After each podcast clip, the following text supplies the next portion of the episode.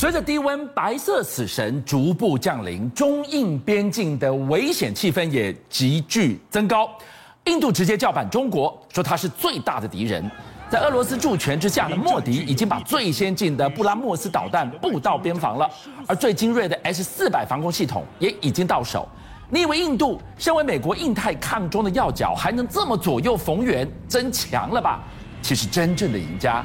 在后面偷笑呢？没有错，我们常讲台海兵凶战危啊。我给大家看什么叫做真正的兵凶战危啊？是我们台海再怎么样都打打嘴炮而已。可是，一中印边境现在是真的真枪实弹，即将要干起来了。原因很简单，现在我们都知道进入到冬天了嘛，对不对？气象预报特别说下周二会超级冷，这个北极气旋要过来。可问题是，照理来说，冬天中印边境应该互相撤兵，是大家鸣金收兵。可刚好相反，大家竟然开始。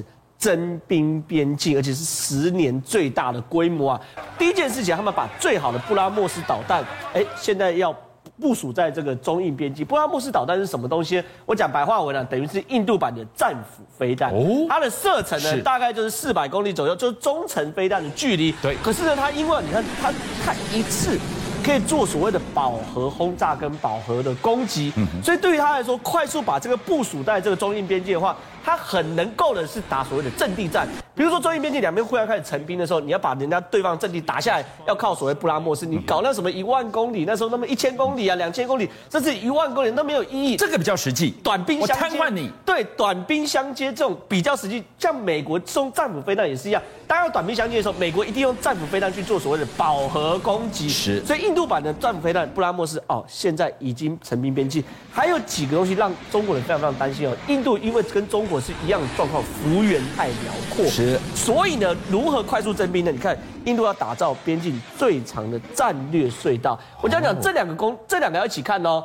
第一个是打造全长九百公里的公路，然后打造最长的战略隧道。隧道这两个要一起看。你想象一下，从印度开始要征兵到中印边界的时候，它绝对不是一个沙漠或是一个平坦的地方，它有的地方是平坦，有的地方是高山。遇到高山需要战略隧道，平坦的地方需要公路。所以印度现在是做非常非常多条所谓的战略隧道跟战略公路，这些都是打仗用的。可你看，它一下让四十公里缩短到十三公里。简单讲，之前是要从山那边绕一圈，对。现在呢，直接打穿这个山，十三公里的隧道就可以就可以打通。所以对于印度来说，他为了要把中国压在死死的，他是不惜一切血本哦。甚至我们都知道，我们台湾有所谓万箭弹，对不对？就是去打烂机场跑道的。对，集束炸弹或是子母炸弹，把它打成蜂窝。对，就是一个大炸弹里面有非常多几百枚的小炸弹，我们打出去之后，它在空中天女散花，是哦，做一个面式的攻击。哎，印度现在也有这个所谓类似于万箭弹这个。印度版的万箭弹，你看哦，它叫新型杀手反机场武器 S A A W，射程是一百公里，不用远，因为呢它要挂在飞机上面。然后呢，在边境的时候，中国呢为了要在中印边境，就哎就我们画面看到这个，这个其实跟万箭弹长得非常非常像，所以你看很有那种极速炸弹的味道嘛。那对于他们来说很简单，因为中印边境互相成兵的过程中。中国希望快速运兵，所以在整个边境中弄了非常多高山的机场。对，这高山机场是中国所费不知花非常非常多钱盖上了去的。可是呢，印度想很简单嘛，你盖高山机场，打仗的时候我把机场打烂了，你后面就后继无力了嘛。所以呢，对于印度来说，他这杀招是一招一招的杀。所以你刚刚讲到了一个印度在整个也印太或者是亚太包围抗中的第一线，也是美国最重要的盟友之一。现在他居然左右逢源，哎。我今天站在美国这边，我要去围中抗中，我居然着手去买俄罗斯的武器，这个是厉害的。印度呢，现在导弹很清楚，他们跟美国签了合约之后，印度导弹射出去是用美国的军事卫星把它定位，对不对？然后美国在后面给印度非常多所谓的技术上的协助，就没想到连俄罗斯都站在印度的边境，这不是我讲的，是印度的参谋长直接说，我们印度的头号敌人是中国，这句话不意外。下句如果打仗的话，印度将同时获得美俄的支持啊。换句话说，对于印度来说，他很清楚，我后面不是一个老大哥，是我是两个老大哥啊！这件事情才是真正关键之所在。昨天我们才谈到了欧洲的战场，美俄你只能站对一边，你怎么可能同时获得美俄的支持？印度真是不可思议的国家，因为现在是美中，你只能选一边。是你美中选对边的话，搞不好连俄罗斯都在站在你旁边嘛。这次才是有趣的地方，因为以前美国跟俄罗斯是最大的战略敌人，对。可是抱歉，现在美国国最大战略敌人是中国。俄罗斯最大战略敌人也从美国逐渐到提防中国，还没有真的把中国当敌人。怎么来看呢？有非常多迹象。第一件事情啊，这个是所谓的萨姆四百。萨姆四百是我们号称地表最强的盾嘛，对不对？对。所以呢，中国跟印度都非常想要买到萨姆四百。中国现在只有萨姆三百而已，连两边都一起下定。中国是先跟俄罗斯下定的哦。可你知道发生什么事情？印度到货，中国还没到货。这件事情对于中国来说简直是不可承受之重啊！我们不是中俄兄弟之盟吗？铁盟兄弟，是就搞成这样。为什么印度后下标？哎。后下标就有先到货哎，我是淘宝我都不能接受这样状况，更何况是跟俄罗斯买萨姆四百。结果呢，中国有点唾面之干。中国媒体其实去年我就关注到这个，中国媒体公公开说，俄罗斯的老大哥是来自于贴心，担心交付这个萨姆四百给中国的时候造成疫情的传染传染，所以呢，先给印度，他们是有点唾面之干的感觉。可谁理你啊？你不会在那边多喷些酒精就好。可结论就是哦，两边。都都跟俄罗斯下标，可是你看，俄罗斯已经给印度萨姆示范。简单讲，在中印边境，俄罗斯已呃，印度已经有个最坚实的盾牌在做防御。再来，我们给大家来看到是俄罗斯出军火给印度，当然在商言商。你不是只有 S 四百哦，他居然把整条产线都拉过去了。欸、这个非常非常重要。我我们都知道打仗啊，当然现在都高来高去啊，什么隐形战机啊、第六代啊，什么什么超级因素，当然高来高去。是。可是你要知道，在中印边境其实没有那么多高来高去。现在打仗都还拿斧头跟石头，所以呢，那种短兵相接、那种可接受冲呃可接受结果的冲突，在中印边境很重要。所以步枪对于印度来说是永远的痛啊。我们都知道印度人的数理很厉害，然后他的太空科技也蛮厉害，他导弹等等飞机技术都不错。对。可印度有个短板，有点散的，所以他们在做所谓那种像步枪，他们一直做不好。他们曾经也试过想要自产自己的步枪，就搞到后来呢，一个军队有好几个不同子弹的规模，哎，这个是大忌啊，因为你一个部队有好几个不同子弹，会发生什么事情？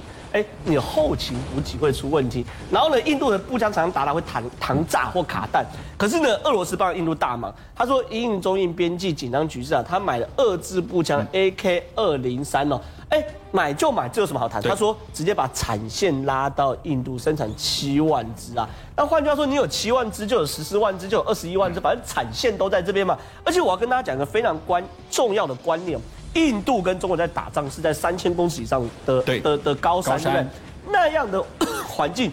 不是什么步枪都可以。你要想象，第一个，它可能是零下十度；是。第二个，你打出去的时候，你的风可能是非常高，六级阵风或七级阵风。所以啊，比如说你轻型的短步枪，你子弹根本打不出去，你打出去会飘的。所以呢，像这类的枪，你看，你看，这是它接近于这重型机枪的概念。讲讲它的子弹的口径要大，然后要重。然后呢，里面的机械呢不可以太复杂，否则在那严苛条件是不能接受。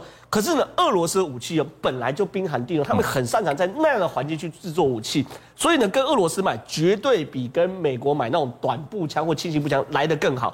甚至哎，俄罗斯现在要把这个苏凯五十七战机都卖给印度了，第五代最新型的战机也要卖进去了。我跟你讲，俄罗斯在打造军事武器的时候，他有一个既定的思维，是他的思考我思维方式不是说要。领先全世界，他的思维只有一件事：要干掉美国。嗯、我举例，美国有核子动力潜舰，我就有我的核子动力潜舰。对，那我核子动力潜舰所有设计目标就是猎杀美国的核子动力潜舰。一样，美国有 F 三十五，站在苏联或者过去旧苏联的思维，他不是做出一个比 F 三十五更先进，他要思考是说，因为我们是战略对手，我要打造一个可以猎杀 F 三十五的的的飞机。是，而这个苏凯五十七其实就是打造出来猎杀 F 三十五的战斗机。现在印度也考虑要买这个东西，所以印度买俄罗斯的武器去对付中国，美国也就睁一只眼闭一只眼了。你在抗中第一线嘛，但你没有想到，最后真正的赢家不一定是印度哦，是站在后面卖武器的俄罗斯啊。当然了，普丁大帝虎视眈眈嘛，他对他来说，他的布局是全球性的，是他不是只在乎这个中印边境这种小冲，应该说他在整个全球大博弈上，他如何在中美的冲突之下。获得他该有的利益嘛？比如说有个很经典的中美冲突，比如阿联酋一直想购买 F 三十五，那美国呢就说：哎，你想买我 F F 三十五 OK 啊？你把里面的华为啊、中国科技公司啊全部赶出去，我就卖 F 三十五给你。我跟你坚壁清野。对，这个是美国必须要做的事情。可是当美国越要跟他的盟友或者他跟他朋友坚壁清野的时候，俄罗斯看到机会哦，俄罗斯马上就说：哎，那你不买 F 三十五买不到没关系啊，可以跟我老二买啊，对我有 F 五十七啊。F 五十七如果不好的话，我还有 F 可能叫做 F 七十五的将军战机啊，你都不用牺牲华为，你也不用跟我什么条件交换，对你直接买我的对标他的 F 三十五。这个将军战机可以成为第五代战机的中程僚机啊，而且 CP 值很高，便宜。然后呢，中型战斗机机身比 F 三十五大，然后呢，该有都有，该隐形的都有隐形，然后甚至呢还有无人的选项，价钱 F 三十五的三分之哦，CP 值更高了。所以说，对于俄罗斯来说，我很清楚嘛，是你今天美国一大堆理由，东卡西卡东卡西，那跟我老二买啊，我老二的东西也不错啊，嗯、而且他们特别讲，像俄罗斯啊，它。它的电子方面一直进进步不来，为什么？因为它半导体被钳制住，所以它用很多就是非电子类比式讯号在这个飞机里面。哎，现在也变成优点，为什么？因为下个世代战争是电子的战争。是，他说哦，这边电子化没有那么高，所以不容易被干扰，也是优点之一哦。所以整个局势来说，普丁真的在下一盘非常非常大的棋。一模一样的套路，几乎就要把土耳其这张单给叼走了。土耳其也同样事情都上演。第一件事情，土土耳其也现在各国，你只要是军事强国，都想发展第五代战机，更强调第六代战机。土耳其发展第五代战机的。状况一样，都拿卡在引擎嘛，它原本用 G M G 一的 F 幺幺洞引擎嘛，这个引擎呢，现在被广泛用在美国新型战斗机上面。可问题是被刁难啊，卡住啦。结果呢，俄罗斯原因说很简单嘛，哎，我愿意出手协助开发你的引擎，这叫做卡脖子技术，俄罗斯要帮你开关。结果呢，现在呢？